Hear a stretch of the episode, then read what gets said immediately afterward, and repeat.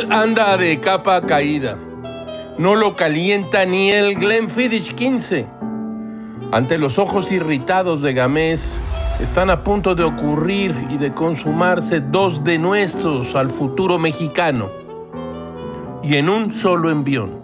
Primero, la consulta que decidirá según el presidente electo, dónde se construirá el nuevo aeropuerto de la Ciudad de México. Resulta que la consulta ni es consulta, ni es legal, ni es constitucional, ni será una muestra de nada, y será más bien la expresión de lo que diga y mande el mismo presidente electo, con la pena.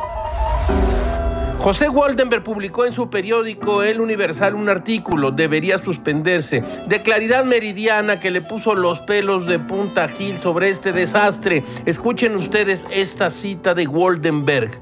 Se evita cumplir con la normatividad que la Constitución y la ley instituyen para este tipo de consultas. La Constitución establece quiénes pueden convocarlas, establece también restricciones temáticas. La Corte debe resolver la constitucionalidad de la materia y el Congreso, emitir la convocatoria. El INE es el encargado ni más ni menos de realizarlas y deben celebrarse el día de la elección federal. Y solo si participa por lo menos el 40% de los electores inscritos en la lista nominal tendría entonces carácter vinculante, es decir, tenemos una normatividad, si se quiere, barroca para que dichas consultas resulten legítimas y legales.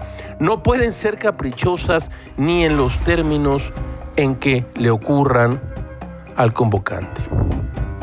Un grito desgarrador hizo añicos el silencio del amplísimo estudio. ¡Ay, mis hijos autoritarios y mentirosos!